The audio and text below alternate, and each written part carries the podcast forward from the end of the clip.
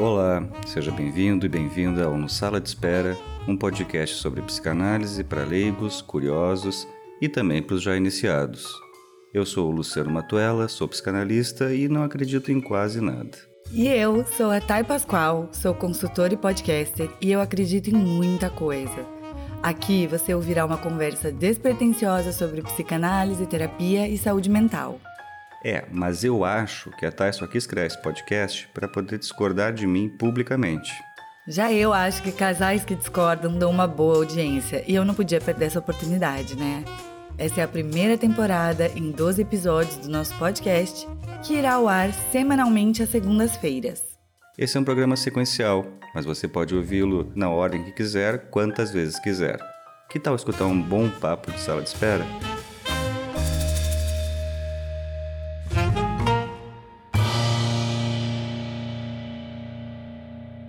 Olá, pessoal. Bem-vindos então ao Na Sala de Espera, nosso primeiro programa. O projeto ele surgiu assim muito ao acaso, conversando com a Thay, e a gente pensou, bom, já que a Thay estava bem interessada em psicanálise, inclusive já tem até um monte de livro aqui, né, Thay? uh,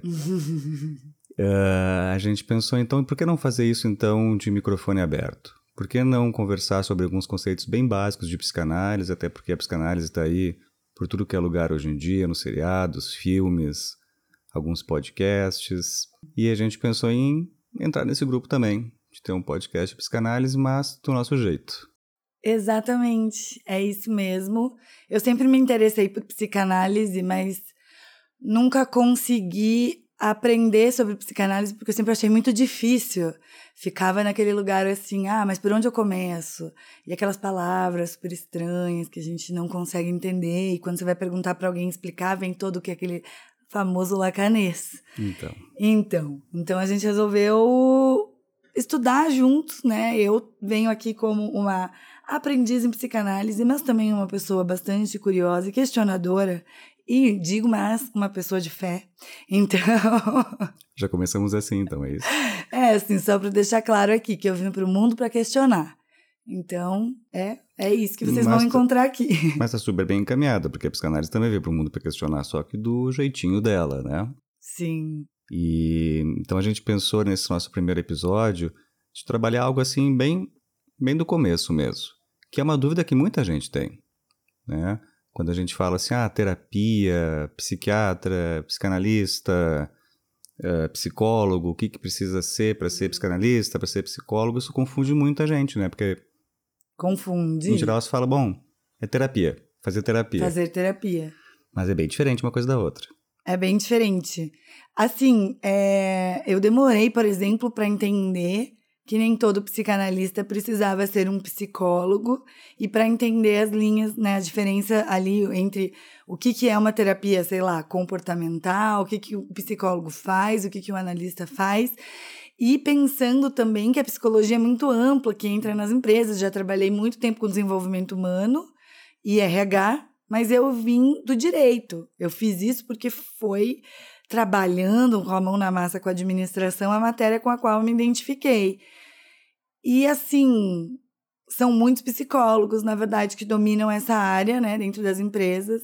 E aí, qual que é a diferença da terapia que a gente faz pra gente e da função do psicólogo? De quem é o psicólogo? É, então, acho que o mais fácil é, é começar a fazer uma distinção que é a mais simples dessas, entre essas três, entre psicologia, psicanálise e psiquiatria, que é entre a psicologia e psiquiatria.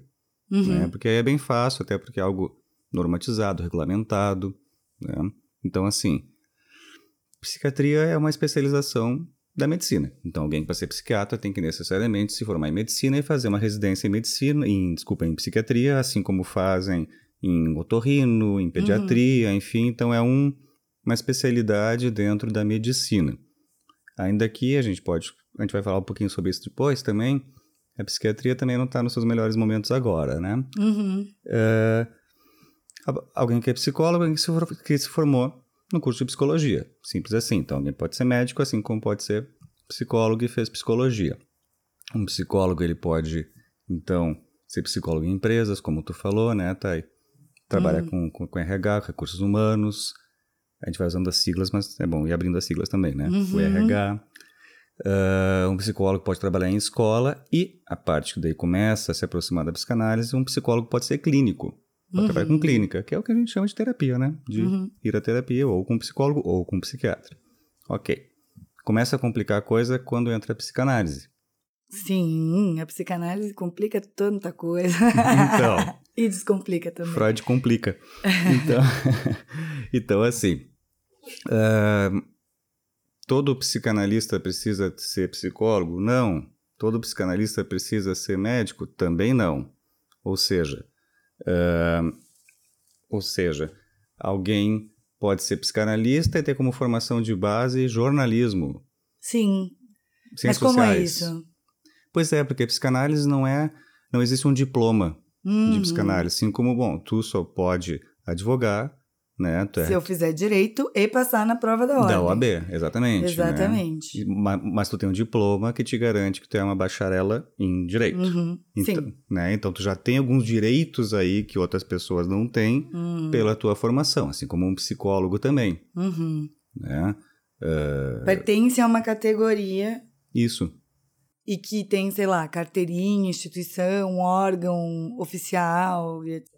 Isso, eu como a minha formação, acho que a gente, não, a gente nem falou disso ainda, né? Uhum. A minha formação de base, ou seja, a minha, minha graduação é em psicologia. Uhum. Então, oficialmente eu sou, eu sou psicólogo, legalmente eu sou um psicólogo. Uhum. Né? Então, isso me permite, por exemplo, fazer laudos psicológicos e tu, como advogada, não poderia fazer isso. Sim. Assim como tem muitas coisas que tu pode fazer que eu não posso fazer porque legalmente não, é, não me é permitido, né? Tá, e se eu for uma advogada psicanalista, então? Aí começa a complicar e começa a ficar bom. Uhum. Né? Porque a psicanálise não tem diploma, não tem uma faculdade de psicanálise, não tem assim um curso que tu faça que vai te tornar psicanalista. Isso não existe, né? E também algumas pessoas falam assim: "Ah, a psicanálise é um ramo da psicologia". Hum, também não é. Hum, falam muito isso, na verdade. Né? É um Sim. ramo da psicologia. Como se fosse exatamente um braço da psicologia. Isso, e né, muitas pessoas assim também fazem ter essa distinção, né, entre os terapeutas comportamentais, né, os behavioristas que a gente chama, né, os terapeutas cognitivo-comportamentais, daí já é uma outra, uma outra pegada. Tem a psicologia positiva. Neuropsicologia, tem isso? Tem neuropsicologia, mas aí já é uma área bem mais pro campo biológico mesmo, assim, Uhum. né? É, claro, eles podem são clínicos também, né? E, em geral, um, um pessoal que trabalha com neuropsicologia é o pessoal que trabalha com testagens, por exemplo, Uhum. né? Um pessoal bem especializado, que tem uma importância muito grande, por exemplo, assim, em cirurgias, quando cirurgias neurológicas, enfim, Uhum. né? O pessoal que conhece muito cérebro, conhece muito fisiologia, que não é nada da minha praia. Sim. É, a minha praia tá, na, tá nas letras, né? Uhum. Então, assim, a melhor forma que eu acho de explicar isso, que essa é uma das questões mais difíceis de explicar, a questão da formação do psicanalista. A melhor uh, equiparação, assim, a melhor analogia que eu uso é com o escritor. A gente pode ter um curso, né, como tem vários, de curso de graduação em escrita criativa. Uhum. Mas aí tem aquele, aquela coisa, sabe alguém que se forma, que faz 3, 4 anos do curso de escrita criativa, se forma escritor? Não sei. Se forma um técnico em escrita. Ou, exatamente, ou em crítica, né? Aham. Alguma coisa assim. Agora, ou, por exemplo, um outro exemplo bom também é do jogador de futebol. Não tem uma faculdade de Uhum. jogador de futebol. Uhum. Mas como é que a gente sabe que o fulano de tal ali é um jogador de futebol e o outro não? Jogando, né? Jogando. Jogando. Jogando e porque as pessoas começam a se referir a ele como um jogador de futebol. Aham. Um escritor. Quando eu escrevo uma lista de supermercado, por exemplo, eu não estou sendo escritor. Um diário. Um diário, aí já começa a complicar. É, quem escreve um diário é escritor, não é escritor. Isso é Né? escrita, não é escrita. As, as escritas diarísticas Uhum. fazem alguém escritor, né? Começam as complexidades. É, mas aí, aí assim, né? Se eu escrevo uma lista nesse sentido, se eu escrevo uma lista, uma lista de supermercado, dificilmente alguém vai achar, vai dizer, ah, esse é um... Esse é um escritor. Uhum. Mas, eh, e se a Aline B escreveu uma, uma lista de supermercado e deixar em cima da mesa? Eu quero ler. Então, né? Da, gente vai dizer, não, peraí, isso está vindo de uma escritora, então será que não é Sim. uma- um estilo, será que não é uma forma diferente? De escrever uma lista de supermercado. Exato. Ou uma poesia. né? Então, assim, eh, ou uma poesia. É a mesma coisa de pensar assim, bom, eu posso ir no meu amigo desabafar sobre a minha vida? Posso, claro que posso, e Uhum. aliás devo, é bom ter esses laços. Uhum. Mas isso não é uma terapia. Não tem uma técnica envolvida. Não tem uma técnica envolvida. Né? Eu posso. Eu, eu, inclusive, sou uma ótima ouvinte dos meus amigos e das minhas amigas, mas eu, eu escuto com o meu coração. Eu dou os Isso. piores conselhos às vezes. Gosto muito disso. Inclusive, né? Porque eu não tenho uma técnica, eu tô fazendo aquilo com as minhas emoções, né? Isso, está fazendo isso a partir de ti mesma. Uhum. Do que tu conhece daquela pessoa, da, da tua vivência, da tua Uhum. experiência de vida, Uhum. né? E, e como que as pessoas, assim, sabem que é hora de procurar uma terapia? E, e- e por onde que a gente começa? Se eu falo assim, a pessoa que está nos escutando aqui totalmente leiga e tem interesse em fazer terapia. Uhum. Por onde que eu começo? Porque, assim, quando eu fui procurar terapia, eu tinha feito pontualmente quando eu era muito adolescente, fiz acho que duas vezes, Uhum. e nunca mais voltei. E aí, na vida adulta, né, muito problema nas costas, mochilinha de trauma bem cheia, eu senti que era hora de eu procurar uma terapia, e daí eu fui pedir uma indicação, e a pessoa conhecia o meu jeito, e me indicou alguém parecido, e deu super certo, a gente teve lá. Mas eu não entendia, fui entender que eu fazia análise Uhum. e tudo mais durante o processo. Eu não sabia nem diferenciar exatamente, assim. Não, não entendia. Então, como que a gente procura? Como a gente decide se eu vou num psicólogo, se eu vou num psiquiatra ou se eu vou num psicanalista? Ótimo. Tu pediu indicação para uma amiga. Uma conhecida que eu sabia que era psicóloga clínica. Ah, ah, tá. Ela, ela era psicóloga. Então, é, primeira que tu, que tu perguntou, né? Como, é que, como saber quando é hora de fazer terapia? Isso é difícil de responder, né? Porque se tem também aquele jargão meio de dizer assim, ah, todo mundo deveria fazer terapia. Eu não acho isso. Eu não acho isso. Eu acho que é banalizar um pouco a questão, né? Mas como tu falou, assim, na tua, da tua experiência, né, Thay? Ah, eu sentia que era importante começar uma terapia. Ok, isso já é um bom começo. Agora também tem que pensar o seguinte: eh, também tu vai fazer uma consulta, assim como a gente vai num médico faz uma consulta. E O Uhum. médico pode dizer para ti: olha, acho que o teu lugar para tratar isso que está te incomodando não é aqui. Eu vou te encaminhar para um outro especialista ou vou te dizer que tá tudo normal, tá tudo bem e tu não precisa te preocupar com isso. Uhum. Né? Quando você vai num médico fazer uma consulta. Então também se busca um terapeuta também nesse sentido. De, Uhum. de bom, eu vou fazer uma consulta e vai ter uns, uns- umas, umas primeiras conversas ali que é para alinhar um pouco isso, ver para onde é que está circulando o sofrimento, o que está se passando e se realmente é ali o espaço para trabalhar isso, né? Ah, agora, por exemplo, tem muita gente que busca direto o psiquiatra, porque como eu Uhum. falei antes, né, o psiquiatra ele é médico de formação, então Uhum. ele vai, então ele está autorizado a medicar Uhum. a prescrever medicação. Ainda que um psicólogo, um psicanalista conheça, a gente conheça bastante medicação, até pelo tempo de experiência, né? Hum. eh, a gente não pode prescrever, Certo. né? É importante isso, né? Super, Só quem pre- pode prescrever o remédio é o psiquiatra. exatamente. Né? E aí a gente entra em umas coisas curiosas, por exemplo, tem muito médico que faz especialização então em psiquiatria e que começa a estudar psicanálise, assim como quem começa a jogar futebol, assim como quem começa Uhum. a escrever, e para de medicar. E continua clinicando só com, com a psicanálise e encaminha o paciente para um colega psiquiatra para Pra medicar. medicar. Uhum. Tem alguns psiquiatras que veem assim que as coisas não. que não é legal fazer as duas coisas ao mesmo tempo, com o mesmo Hum, paciente. Entendi. Isso é bastante comum. E por que que você falou que os psiquiatras não é o momento que eles estão em alta? Eu achei que era, porque tá todo mundo mal. Então, sim, tá todo mundo mal. Mas assim, eles não estão muito em alta no campo da medicina, porque a Ah. gente tem cada vez mais essa leitura assim de que os, os problemas psicológicos, vamos dizer assim, né, eh, de que as nossas neuroses elas são causadas, eh, se tem muita essa leitura contemporânea de que é tudo é, é tudo genético Hum, hoje em dia, né? Ou é tudo genético, ou é um desequilíbrio de neurotransmissores, neurotransmissores assim, né? Eh, adrenalina, serotonina, dopamina, isso são os neurotransmissores, né? Ah, sim. Então, ahn, se tem muito essa leitura de que tudo é muito biológico, tudo é muito ou é genético. Hum, E aí só que os psiquiatras eles são desse time que trabalha com a palavra, com o discurso, com a fala. uhum. E aí eles e aí do lado deles está o neurologista, por exemplo, Sim. Ou tá inclusive o, um médico especializado em farmacologia e psicofarmacologia. Aham. E hoje em dia tem até um médico especializado em efeitos colaterais Nossa. de medicações psiquiátricas, né? Uhum. Então, pensa o seguinte, numa leitura assim, que pensa tudo como muito biológico, o psiquiatra ele, ele pode ser visto na medicina como alguém defasado. Nossa, mas que coisa! Porque eu, eu vejo cada vez mais as pessoas precisando de auxílio, especialmente auxílio médico, né? Especialmente nos últimos, Uhum. né? No- com os últimos acontecimentos do mundo. O Brasil é um dos países mais ansiosos do mundo.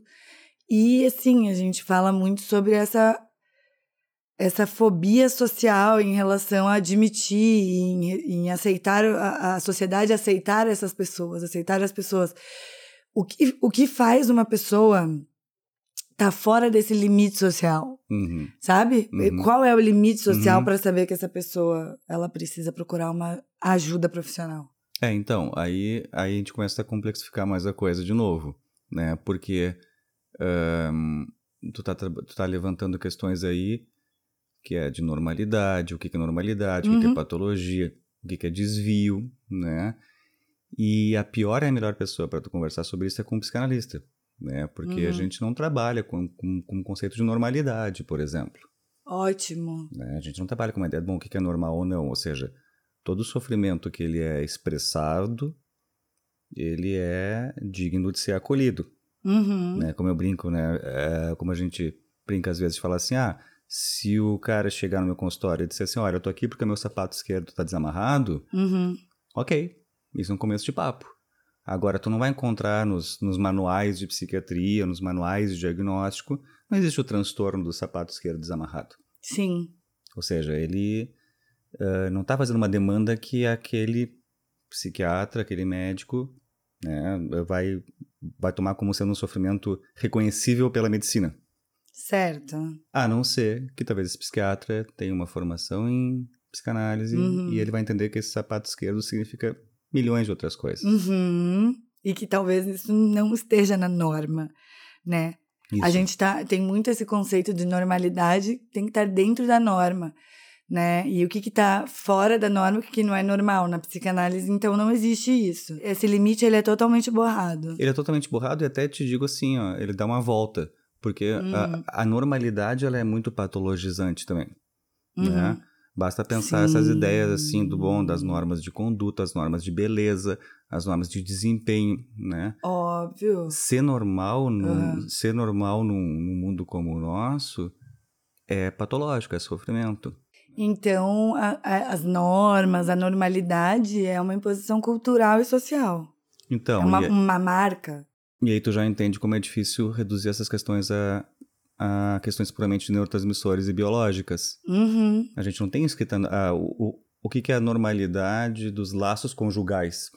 E Sim. Isso não está no neurotransmissor, por exemplo, né? Aham.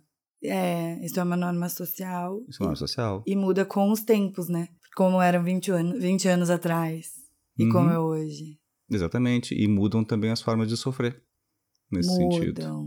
Oh, Não é? nossa, acho que eu nunca tinha sofrido como eu sofro hoje em dia no Brasil de 2021. Exatamente. Mas vamos pensar mesmo, por exemplo, assim, o, né, eh, homossexuais, por exemplo, Uhum. né, que ainda hoje, ok, que nós, nós avançamos bastante, mas ainda hoje eh, há um sofrimento tremendo pelo não reconhecimento também. Sim, né? sim, Então, pela exclusão, né? pela exclusão, pela segregação. Aham. né? E aí se, aí, aí se tenta o quê? Aí se tenta buscar qual é a genética da, da homossexualidade, só que Sim. isso não é uma questão natural, isso é uma Sim, questão... claro. Né? Não, e hoje, pensando até, o maior recorte do nosso tempo é a internet, que a Uhum. gente às vezes usa como se ela sempre tivesse existido. Uhum. Como se ela sempre estivesse aqui. E não, quando você começou a clinicar, isso não era uma questão. Não. A exato. foto do beijinho, ou o filtro que afina o nariz. Agora a- o pessoal descobri que agora o pessoal tá dando dica de tomar aquele remédio para espinha que é super forte, O, pra o Rakutan. isso, para afinar nariz. Hum, e tá, tá É? viralizando. Sério? Sério, na internet isso. Então é é um problema muito grande, né? E é um problema num recorte desse exato momento, desse tempo, Isso. né? É, então. E uh, interessante tu puxar essa questão da internet, tá aí, porque né, eu, eu deixei em suspenso uma pergunta, tô lá de trás agora, que, que, que me veio. É por associação livre aqui também, né? É isso aí. É, que tu, tu perguntou assim, ah, como é que é a melhor forma de, de, né, de receber uma indicação, de procurar? Olha, eu te digo o seguinte, é por indicação.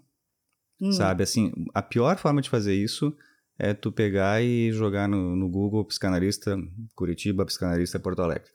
Né? É a pior forma. É uma forma ruim, né? Porque tu vai, tu vai te relacionar com essa, digamos assim, tu vai procurar por conveniência, por exemplo, ah, é perto de casa, não é perto de casa, aceita o convênio, não aceita, né? Hum. Uh, ou porque o cara pagou lá no Google para estar tá com o nome dele lá em cima, na, ah, na busca. Na verdade, é isso mesmo. Né?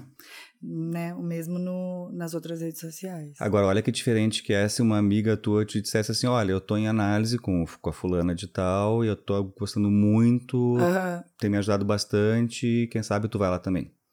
Não, faz muito mais sentido, né? Ser no boca a boca, na é, indicação. A gente diz assim, que já tem uma transferência prévia daí com, com o analista, né? Que, uhum. que, que é como se uh, essa tua amiga né, ela tivesse já, já experienciado os efeitos assim numa análise em si e falou para outra pessoa, né, olha que, olha, eu gosto muito, olha que interessante, agora tá, tá, tá pensando em ver agora, como a gente faz com seriado, com um filme.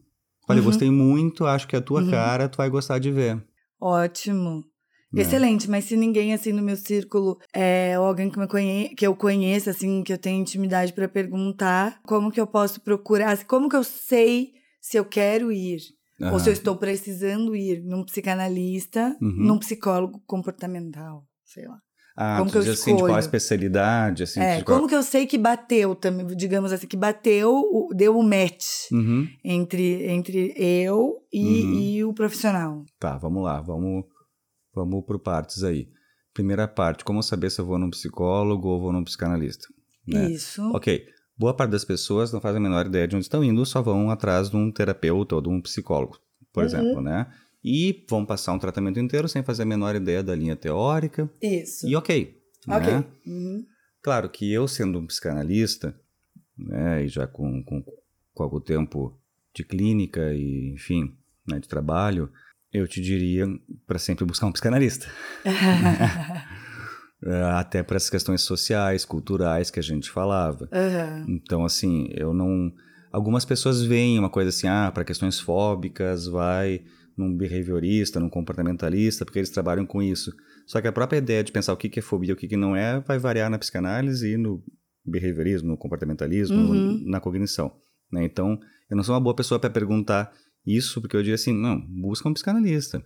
Agora, aí tu, aí tu perguntou assim, né, tá, tá, isso eu não conheci ninguém tá um momento bom para buscar psicanalista hoje em dia, porque a gente tem, é, como eu falei lá no começo, né? A gente tem podcasts de psicanálise, a gente tem muitos psicanalistas, e isso é curioso de pensar. Muitos psicanalistas na mídia, uhum. na grande mídia. Sim, é um momento, um momento que está assim difundido de uma forma nova, né? Muitos psicanalistas na mídia. Ah, e a gente sempre teve, né? Hoje em dia popularizou, digamos assim. Sim. Mas mas olha que interessante, né? Tu, uh, por exemplo, o Contar do Caligares, que faleceu há pouco tempo, né?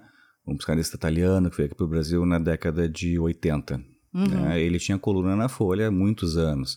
A Maria Rita Kerr, outra psicanalista bem importante, a coluna no Estadão por muito tempo. Uhum. É o Christian Dunker, que hoje em dia está uhum. tá em tudo, né? Tá Dunker. em tudo. Vera Iaconelli, maravilhosa. A Vera Iaconelli. Então, são pessoas que têm colunas. E, e olha que curioso, quando algum jornal vai buscar alguém para falar e para escrever sobre cultura, uhum. busca um psicanalista, não um psicólogo.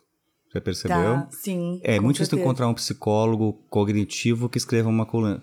Porque a psicanálise está mais próxima da cultura, do que está acontecendo no dia a dia. Uhum, é. Entendi. Faz muito sentido. Faz muito sentido para mim isso. Mas eu estava falando isso para pensar assim, bom, como buscar um psicanalista, uhum. né? Uh, às vezes a gente busca um psicanalista para uma coisa que a gente leu. Uhum. É, volta e meia chega pedido de análise para mim, porque eu escrevo coluna, uma coluna é, junto com outros colegas da, da instituição que eu trabalho, uhum. no jornal Sul 21, que é um jornal uhum. de Porto Alegre uh, online.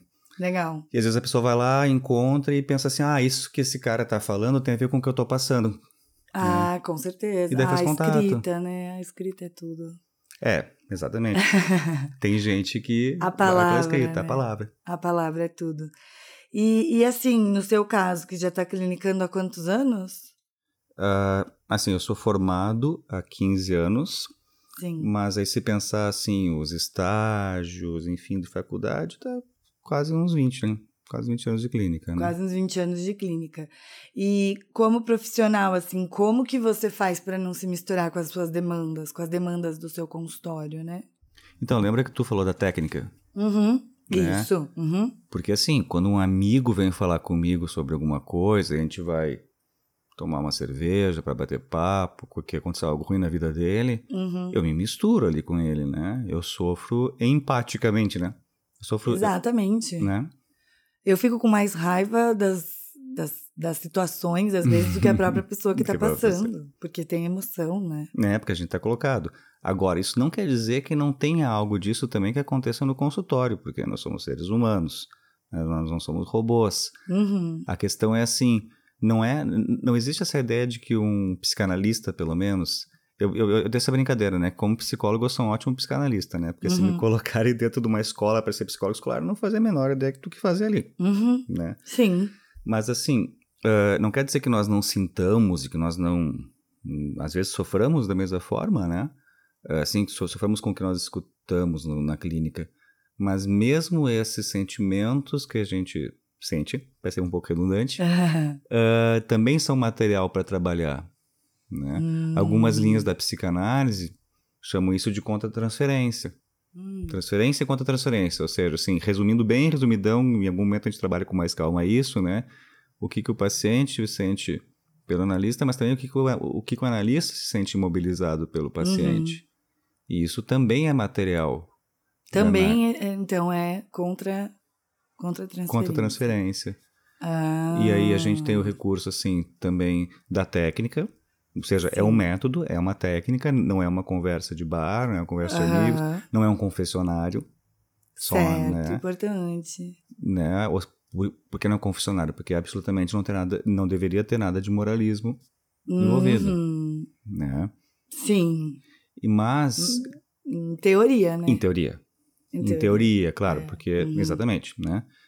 Ah, então não é um confessionário, não é uma, uma conversa comigo, você tem uma técnica, assim como um cirurgião precisa ter uma técnica para fazer uma cirurgia. Claro. Ele não simplesmente pega um bisturi e vai abrir o paciente. Ele tem uma técnica, ele estudou o, o ângulo que o bisturi tem que entrar para fazer o corte certeiro, né? Sim.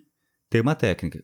E além disso, a gente tem também a nossa análise pessoal, que é essencial. Uhum. Ou seja, né, todo psicanalista né, tem, que ter, tem que ter estado bastante tempo deitado também num divã. Uhum. E a supervisão, que é assim, ah, a supervisão pode servir para muita coisa, mas, mas muitas vezes é assim, ah, eu tô com um caso meio complicado, eu não sei o que Sim. fazer, daí Uhum. eu falo com o meu supervisor, minha supervisora, para pensar juntos. Certo. Mas me dá um exemplo assim de transferência e um exemplo de contra-transferência. Acho que a gente vai falar isso mais pra frente, Vamos. mas só pra ficar mais claro. Aham. Não, aquela ideia assim, que, né, que, que muitos filmes, muitos seriados trabalham, aquela coisa assim do, do, da- do, do paciente que se apaixona pelo seu Hum. analista, pela sua analista, ou que sente muita raiva, Né? Hum, e, ou que sonha que estava batendo no psicanalista, nos filhos do psicanalista, né? uhum. Esse- isso, isso tudo a gente entende como fazendo parte do tratamento. Tá. né? Uma, uma, certo. uma análise muito íntima, né? Uhum. Agora, quanto à transferência, assim, a gente vai pensar isso mais adiante. Sim, eu sou um lacaniano, que é um, que é um, né, um, um, um leitor de Freud, Uhum. né, que inaugura a escola francesa da psicanálise, tem a escola inglesa também, enfim.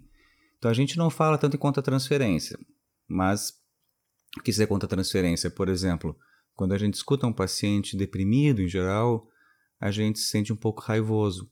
Uhum. Dá vontade de levantar da cadeira e dizer, mas fulano, é só tu levantar e fazer as coisas. É Uhum. muito simples. Uhum. A gente sente raiva. O familiar também sente raiva em geral do deprimido, mas sente culpa por isso. Uhum. A gente entende que isso tem um motivo, né? Entendi. Um paciente melancólico, a gente. Tinha uma paciente. Deixa eu contar uma história assim. Tinha uma paciente de muitos anos atrás, evidentemente que nunca vou falar aqui Claro. de pacientes de agora, e muito menos dando nomes, ou assim, eu, eu vou misturar várias coisas para que não saiba quem, quem Claro, é, né? sem dúvidas. Mas tinha um paciente que sempre que entrava no consultório, eu sentia como se a temperatura do consultório gelasse, assim, como esfriasse, sabe? Uma coisa Aham. melancólica, muito Ah, entristecida, né? A gente sente no corpo isso, é muito Sim. interessante. É, é como Uhum. se ficasse frio. Isso é certo. contra transferência, Uhum. né? Tipo, sabe por que será que com essa paciente específica eu sinto isso? Uhum, uhum. De novo, vira material para pensar. Sempre. Sempre. Tudo vira um material para pensar. E, e nesse caso, tá, eu tô lá fazendo análise, mas tem alguma coisa estranha. Mas como que eu sei se que faz um analista, um psicanalista ser ruim, não ser bom, um bom psicanalista? Ou para a pessoa, né? É, a eu quero gente dizer- vamos personalizar assim, né? Para mim, para para pessoa que estiver sentada lá. Aí eu quero dizer, assim, eu acho que tem os dois, tem os dois lados. Uhum, Por exemplo, eu, eu encaro como um mau psicanalista independente da pessoa. uhum, Primeiro que é difícil, bem, bom e mal é difícil, né? uhum, Com qualquer área, né? Tu vai dizer Uhum. assim, ah, esse cara que é um bom escritor, mas aí teu amigo vai dizer, hum, não acho um bom escritor, certo. né? Porque acho que tem uma coisa assim, né? Um processo de análise, um começo do processo de análise são duas histórias singulares que se encontram ali, Uhum, né? Porque nós não somos um computador, então nós, psicanalistas, a gente tem nossa história também, né? Ah, eu encaro como um bom analista, ou seja, alguém para quem, eu quem eu indico, olha, o fulano de tal, eu gosto do trabalho dele. Quando é alguém comprometido com o estudo teórico, quando é alguém que eu sei que tem uma análise pessoal, que se preocupa com fazer supervisão. Esse, Hum. esse é o famoso tripé que o Freud chamava da formação. Hum, Então, a, a análise pessoal, a supervisão e o estudo teórico. É o tripé da formação. Sim. Se você é que alguém comprometido com isso, eu acho que é alguém que tem as condições de escutar um paciente com seu sofrimento. Uhum. Agora, né, se é alguém que não está comprometido com isso e que está mais comprometido com fazer postagem no Instagram, aí já me complica. Aí, eu- aí para esse eu não encaminho. Certo. Mas a postagem no Instagram, assim, que tipo, né? Porque o Instagram pode ser uma ferramenta nesse caso.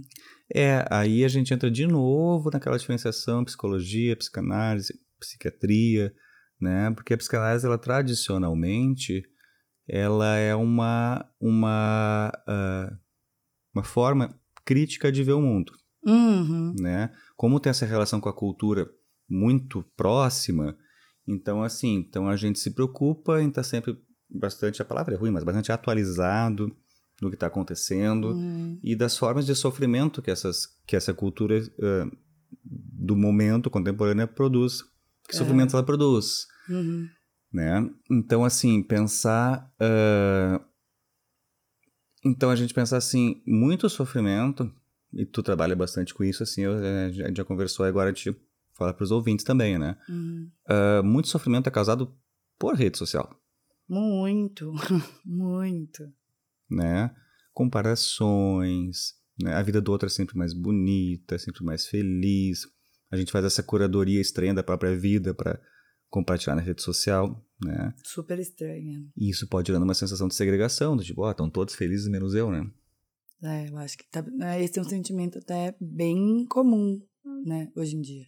Bastante comum, né? Bastante comum. Então, assim, alguém que faz o uso do Instagram, por exemplo, para se autopromover, Uhum. né? Ou para, ou para usando um termo um pouco mais específico, assim, para tornar a si mesmo um produto, Uhum.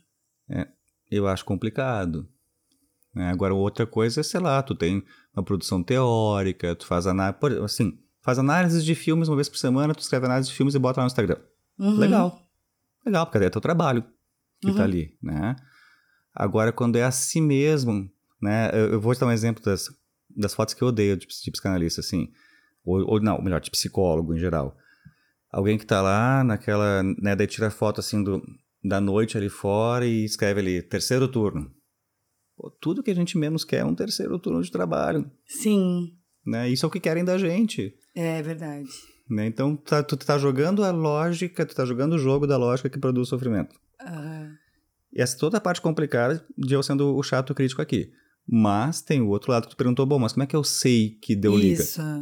Se tu te sente escutada, escutado, tá bem. Sentir que tem alguém ali disponível para te escutar. Tá, eu pensei assim numa coisa que eu acho que eu, eu entenderia como um, um não match, né? Um não deu liga se eu fosse num profissional, num psicanalista, e ele não conhecesse nenhuma das minhas referências. Uhum. Então, isso que você falou do exemplo dos filmes me Uhum. fez pensar nisso. Uhum. Das minhas referências, assim, de cultura pop numa forma geral, de Uhum. livros, assim, se- porque aí eu pensava, gente, mas essa pessoa não, não entende, assim, a minha visão. Como eu, assim, O teu idioma. O meu idioma, isso. Então, acho que isso, pra mim, né, como analisante, não, não rolaria. Chegar e falar assim, sabe This? Então, ai meu Deus, eu pareço com o Kevin. Kevin. Exatamente. Aí a pessoa faz assim, o que, que é This? Aí eu falo, poxa vida. Dá uma mas- brochada, né? É, porque você tem que explicar todo o caminho que se a pessoa tivesse as suas referências, Uhum. ela ia entender algumas nuances. Acho que isso talvez bateria pra mim, assim, mas minha analista Tá ligado muito às gosto, referências. tá muito ligada. Nossa senhora, que mulher ligada. É, porque assim, ó, porque nesse sentido, eu acho que tem, eu, quando dava aula na faculdade, dava aula na faculdade um tempo, né? Eu falava assim, tá, tem esse tripé da formação, mas tem uma outra coisa que eu acho importante um psicanalista eh, ter na sua formação, que é conhecer, conhecer o mundo. Não quer dizer que eu tenha que conhecer tudo que meu paciente vê ou não, vê, Não. Mas eu tenho que saber o que que tá rolando aí. Você tem que saber o que é TikTok. Tem que saber o que é TikTok, tem que saber, exato, Uhum. né? Tem que saber que, ah, o que filmes que estão estão rolando. Tem que saber que, que né, ah, que música você tem escutado, né? Uhum. Porque eu acho que isso é importante, ou seja, assim, esse co- conhecer o mundo, mas também de- no, no sentido de estar disponível ao, ao outro que está no mundo, né? No sentido assim, bom, tudo bem que eu tenho os meus gostos, meus interesses, Uhum. eu, Luciano, mas acho importante saber, por exemplo, eu acho o TikTok Eu um nunca entrei um no saco, não. TikTok. É uma lógica completamente uh, diferente da minha. Sim, Mas é importante saber o que, que é. claro.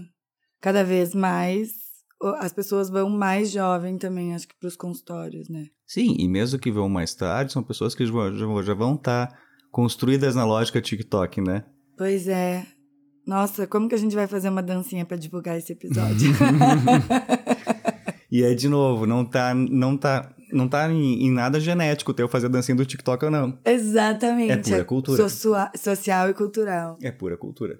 Olha, e, e tem aquela lenda, né? Você estava falando, do, a gente está falando do psicanalista ter que estar atualizado e tudo mais. Tem aquela lenda urbana do psicanalista silencioso, que eu já escutei de muita gente assim. Uhum, Eu não vou pagar alguém para ficar me ouvindo e ficar Uhum. quieto, uhum. né? Você já deve ter escutado isso muito. Não, eu vou pagar para pessoa ficar, ficar quieta e eu ficar falando, não vou fazer isso. Eu falo com um amigo, né? Aquilo que você já falou hoje mais cedo no episódio. É, por quê? por que Então. achamos que essa figura é um cara silencioso ou uma mulher muito silenciosa que vai fazer uhum, uhum. E não vai falar mais nada, não vai nem Não. dar oi, né? Não, vai falar só assim, então nós encerramos por aqui. Isso. Ah, sim. é, tem. Acho que com, com, com várias perguntas assim, que a gente for levantando aqui, minha resposta vai ser: ah, tem dois lados, tem mais de um lado. Né? Uhum. Primeira coisa assim. é, o que é muito engraçado, porque tem o próprio Freud, ele não era nada silencioso com seus Hum. pacientes. Nada. Ou seja, é, é aquela coisa assim: tem, tem a psicanálise e tem os psicanalistas, né?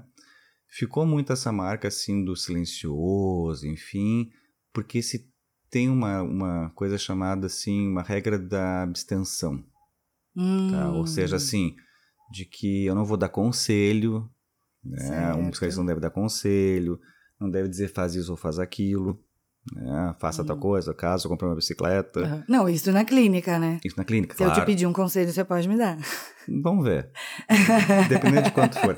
Mas assim, então assim, penso o seguinte, tem essa ideia assim de, ah, não pode interferir naquilo que o paciente está falando, não pode influenciar, não pode sugestionar, é o termo, Tá. termo técnico, assim, não Tá. pode sugestionar, né? Que é diferente de um coach, por exemplo, né? E vai ser a primeira vez que eu vou dizer que eu vou falar odiando o coach aqui, né? O coach vai dizer, faça isso, faça aquilo, faça aquilo, faça aquilo outro, Sim. né? Mas por que que não pode aconselhar? Não é por uma questão do tipo, ah, eu sei o que esse paciente devia fazer e eu não vou dizer para ele porque eu tenho o poder sobre ele. É porque a gente não sabe. Hum. É porque quando a gente encontra um outro, a gente encontra um enigma, né? Então eu não tenho Hum. como saber o que que, o que, que é melhor pro outro, o que, que não é melhor pro outro, né? Claro. Porque é uma forma de moralismo, né? Ah, devo ou não ah, comprar um apartamento? Não sei. Agora, então, isso foi levado para um certo extremo. De, Sim. de parecer, então, que não pode falar nada, que daí tu tá falando com o psicanalista como se fosse uma, uma pedra ali na frente, né? E tem todo aquele charme do psicanalista, que vai saber sobre mim, então o psicanalista fica naquele- lugar de, não, então eu não falo nada, né? Agora, existem muitas formas de fazer silêncio, né? Uma delas é ficar quieto. Uhum. Mas, né, por exemplo, o Lacan, como eu já falei, eu vou falar bastante dele aqui porque é o autor que eu mais estudo, ele dizia assim, uma coisa é a gente dirigir o paciente, Uhum. outra coisa é a gente dirigir o tratamento, Certo. né?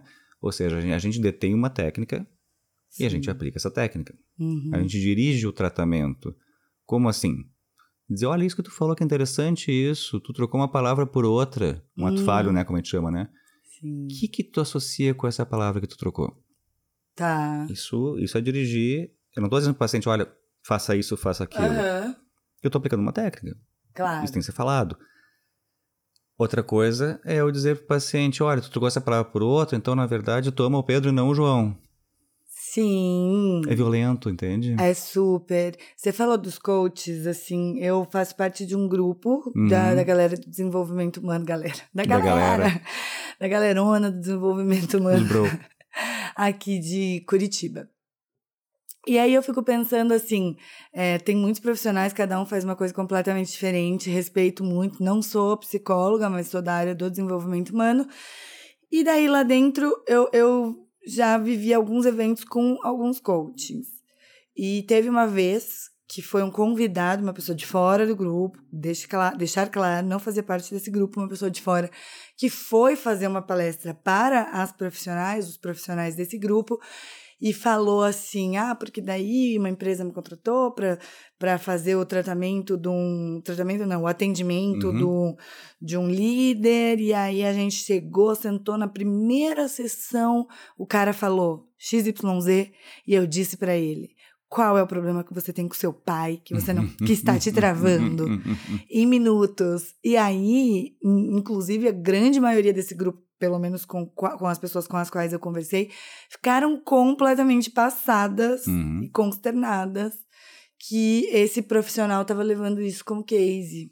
Ah, Ele estava levando isso como um case de sucesso. Que ele conseguiu. Ah. Que ele falou assim depois pro dono da empresa: Nossa, você não precisava ter me pagado todas as sessões porque eu resolvi em uma. Algo assim desse gênero. É, percebe como tem um. é, saber e violência está muito próximo sempre, né? Se eu, eu saber sobre eu saber algo sobre um outro é uma forma de exercer, é uma forma de poder. Uma forma de poder. Eu posso sim. exercer ou não, né? É aquela coisa do, do segredo também, né? Se eu chamo alguém e falo, ó, vou te contar um segredo, mas não conta pra ninguém. É uma forma de poder tu fazer isso, né? Porque tu tá colocando a pessoa, bom, e agora? Tu vai ficar quieto, tu vai contar? Nossa, é super complicado. Nossa, eu sou assim um baú de segredos de, algum, Então. de algumas pessoas que eu não esperava receber esses segredos, sabe? E saber o segredo de uma outra pessoa também é uma forma de poder, né? Porque daí fica- Também. aí a pessoa fica pensando, ah, será que se eu fizer uma coisa errada aqui, o cara, a mulher não vai falar tal coisa, não vai contar o segredo, Sim, né? é muito louco. Então é diferente um paciente vir e me dizer, me, me perguntar assim, ah, Luciano, tu acha que eu devo fazer tal coisa? Tu acha que eu devo comprar uma bicicleta ou casar? Eu, Luciano, não sei Uhum, o que, que é melhor para ele não. Uhum. Então, se eu- agora, se eu sei, por exemplo, Luciano, que ônibus passa aqui na frente. Se eu sei e não falo, é meio sádico, né? Do tipo, ah, eu sei, mas não vou te dar. Uhum, Outra coisa é se tu não sabe, uhum. né? Ah, por que, que eu tô sofrendo com essa depressão? Não sei. A gente vai ter que junto pensar isso. E quem, assim, quem. O que, que é o divã nesse contexto? E quem deita no divã, quem não deita. Eu nunca deitei no divã, por exemplo, mas eu Uhum. fiz muito tempo de análise. Mas eu não, de- não deitei no divã ainda. É, não, é, deitar no divã ou não, não não significa nada de ser análise ou não. é um objeto fetiche, né? Coisa do divã da psicanálise, assim, né? E é engraçado porque uh, o Freud, por si só, a gente imaginaria que ele teria toda uma explicação do divã, enfim. E o Freud, por si só, ele não tinha explicação para o uso do divã. Ele falava hum. que ele, né, ele dizia assim, ele, eu, Freud, ele dizia, né, eu não suporto ficar sendo olhado por oito horas pelos meus pacientes. Então ele usava o divã como uma forma de desviar esse olhar, porque ele não suportava. Ou seja, dizia muito mais sobre hum. ele, sobre a angústia dele, do que como uma... Aí, claro, depois se foi tornando uma questão técnica, enfim, né? Essa ideia de, bom, então, uh, usar o divã, o momento de passagem para o divã, mas, também, mas aí se sacraliza isso como se estivesse começando alguma coisa de verdade. Mas a análise, no divã ou fora do divã, é análise. É análise, claro. Inclusive tem linhas da psicanálise, que eventualmente a gente vai falar também sobre isso, né? Tem linhas da psicanálise que nem usam divã, mas... Ah, Não. curioso. É, eu uso. Você usa? Eu uso. Uh, eu uso porque eu acho que tem uma diferença importante do, assim, uh, no mundo que a gente vive hoje, onde tudo vem pela via da imagem, uhum. tudo é muito imagético, tudo é muito colorido, a gente é seduzido pela imagem, uhum. eu acho que esse corte que produz, né, de tu sair do, do olhar, do campo de olhar do analista e te ver com a tua, eu acho que isso amplifica a nossa capacidade de escutar a nossa própria fala. Ah, faz sentido. Né? Faz sentido. Quando a gente fecha o olho, a gente escuta melhor, tipo assim, né? Quando a gente escuta uma música de olho fechado, a gente escuta uma outra música, um pouco por aí. Hum. E também porque eu acho, e aí tem a ver com a questão do, do psicanalista silencioso, né? Uh, a gente também está numa época. Bom, nós sempre fomos assim, mas hoje em dia mais ainda, numa época que a gente está o tempo inteiro tentando saber o quanto nós somos amados pelo outro. Então, Uhum. Será que eu posso falar isso? Será que eu não posso falar aquilo? É como se tivesse um olho o tempo inteiro nos avaliando. Nossa, um olho na nuca. Um olho na nuca, Uhum. né? Mas é o olho do celular do amigo que está olhando a tua postagem no Instagram. Sim. Então eu acho que assim, poder tirar um pouquinho de cena essa dimensão do escópico que a gente chama, né, do olhar, da visão, é interessante. Uh, mas também a coisa do divã, agora me lembrei, ela tem uma marcação importante histórica. Porque Hum. até, até o Freud, a medicina e o cuidado com, os, com as questões psíquicas eram todos pela. Assim, a, a medicina é baseada em evidências, né? Ou seja, evidência, videre, o que é visto, o que pode ser visto, né? Uhum. Então, ahn, a medicina era toda baseada muito na imagem. Tinha que estar com o corpo ali do paciente na frente, né? Os exames de imagem. Os exames de imagem, que são formas de ver melhor, né? Ver melhor. Ver melhor, ver mais dentro, ver com mais claridade. E ótimo que seja assim. A Uhum. medicina tem que ser assim mesmo. Uhum. Ótimo. Muita gente se salva porque tem exames de imagem que pegam algum problema que não pegaria de outra forma. Claro. Né? Perfeito. Né? Eu acho que isso é importante, assim, eu, eu não sou contra a medicina de forma nenhuma, pelo contrário. Né? O problema é a transposição dessa lógica para uma, pra uma, outra, né? pra, pra uma outra área, como é, como é a psicanálise. Mas o que, que o Freud faz? Né? O Freud faz toda uma formação em medicina, ele faz toda uma, uma a residência dele, ele faz em neurologia, com, com isso é história da psicanálise, assim, né? com um cara chamado Charcot, lá na Uhum. França. E o Charcot, a gente já ouviu muito falar dele, porque ele, as histéricas do Charcot, tem aquelas Uhum. imagens né, das mulheres se contorcendo, enfim. Era muito teatro, era muita imagem. E Certo. o Freud vai para a palavra, né? Uhum. Porque uma mulher mandou Freud calar a boca. Uhum. Né? A psicanálise começa assim. Né? O Freud estava lá, é maravilhoso, né? Maravilhoso. Porque ela tava falando, olha, eu tô com. Eu não vou lembrar do caso específico, mas é uma coisa tipo assim, ah, eu tô com essa dor na perna, acho que era uma dor na perna que não passa, já fui em vários médicos, enfim. E o Freud começou a ser médico. Aham. Do tipo assim, ah, então, será que o que tu tem não é por causa disso, por causa daquilo, por causa daquilo outro, por causa daquilo outro? E ela fala, doutor Freud, eu respeito muito o senhor, mas o senhor pode calar a boca para eu contar a minha história? né? É, então, assim, essa passagem da imagem para palavra, Aham. para o som. Então, quando a gente, penso eu, quando a gente tem um divã e, con- convida o paciente, ah, que sabe vamos seguir no divã agora, né? A gente está meio que reproduzindo essa, esse momento histórico da psicanálise, da passagem da imagem Ah, que lindo. pro som, né? Pra voz, né? Uhum. Para mim tem esse, essa, é, para eu, eu dou esse significado para o divã. Né? Hum. Outros psicanalistas podem trabalhar de uma outra forma, ou não usar divã, enfim, né?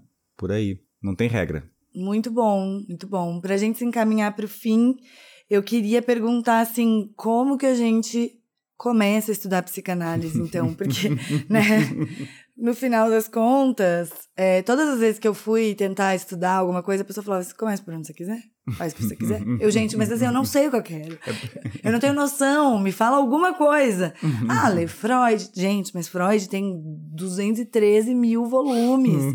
Não, me diz alguma coisa. E tive muita dificuldade de encontrar, já fiz até é, alguns cursos, Uhum. assim, mas não entendia. Falava, tá, mas eu não tô entendendo, eu tô aqui à deriva. Uhum. Aí cheguei pra você, né, e falei, então, o que que eu leio? Daí você falou, esse texto. Agora terminei esse, grifei, fiz perguntas, vamos pro outro texto. E porque eu tô tendo um, um coach, um coach de que medo disso. É brincadeira, gente. Não, que ele tá aqui me, me ajudando porque tem o conhecimento teórico. Oi? Isso pode dar briga, viu? É, isso pode dar briga, verdade. Mas tá me ajudando com a ter um caminho teórico. E eu vejo que muita gente quer estudar e não sabe por onde começar. Uhum. É, Então, eu acho que essa pergunta de por onde começar, a gente tem que colocar outra que é depende para quê, né? Se alguém pensa assim, olha, eu quero, eu me interesso por clinicar, quero ser clínico, quero trabalhar com psicanálise, quero, né? Aí eu diria, bom, primeira coisa vai fazer então não é ler nada, aí é fazer uma análise. Uhum. Começa pela própria análise, né? Uhum. Encontra o psicanalista e começa, inclusive, interroga esse seu desejo, né? Por que, que eu quero ser psicanalista? De onde é que vem isso? Né? Hum. Especialmente hoje em dia que tá na moda a psicanálise, Tá muito na moda. né? Nossa, você tá muito na moda. É, eu, eu tô na moda há 20 anos, pelo jeito. Mas assim, é, né, de, de, bom, o que que, é, se a ideia é essa, ah, eu tô, eu quero clinicar, bom, começa pela análise pessoal. Agora, se tu tem um interesse, por exemplo, assim, se tem alguém lá da sociologia, das ciências sociais, né, e vem me perguntar, e para onde é que eu começo? Eu vou provavelmente indicar algum texto que é um texto que a gente chama os textos sociais do Freud Uhum. né, que são o Freud lendo a cultura dele, escrevendo sobre a cultura. Então, o mal-estar na cultura é muito clássico, né, o, o futuro de uma religião... Não, desculpa, ó, ó, ó ato falho. O o futuro de uma ilusão. Nossa! Para o ato falho. O ato falho veio. Eu sou psicanalista e eu que faço o ato falho aqui. E no próximo episódio a gente explica o que é ato falho. É, exatamente. Então, assim, o futuro de uma ilusão. Agora, se vem alguém assim do nada, olha, eu venho de uma outra área completamente diferente, eu não sei por onde começar, eu ia dizer que a melhor forma é começar pelo, por, por um, um livro do Freud chamado A Psicopatologia da Vida Cotidiana. ah, eu tô com ele aqui. Tu tá lendo ele, Uhum. né? Porque ele...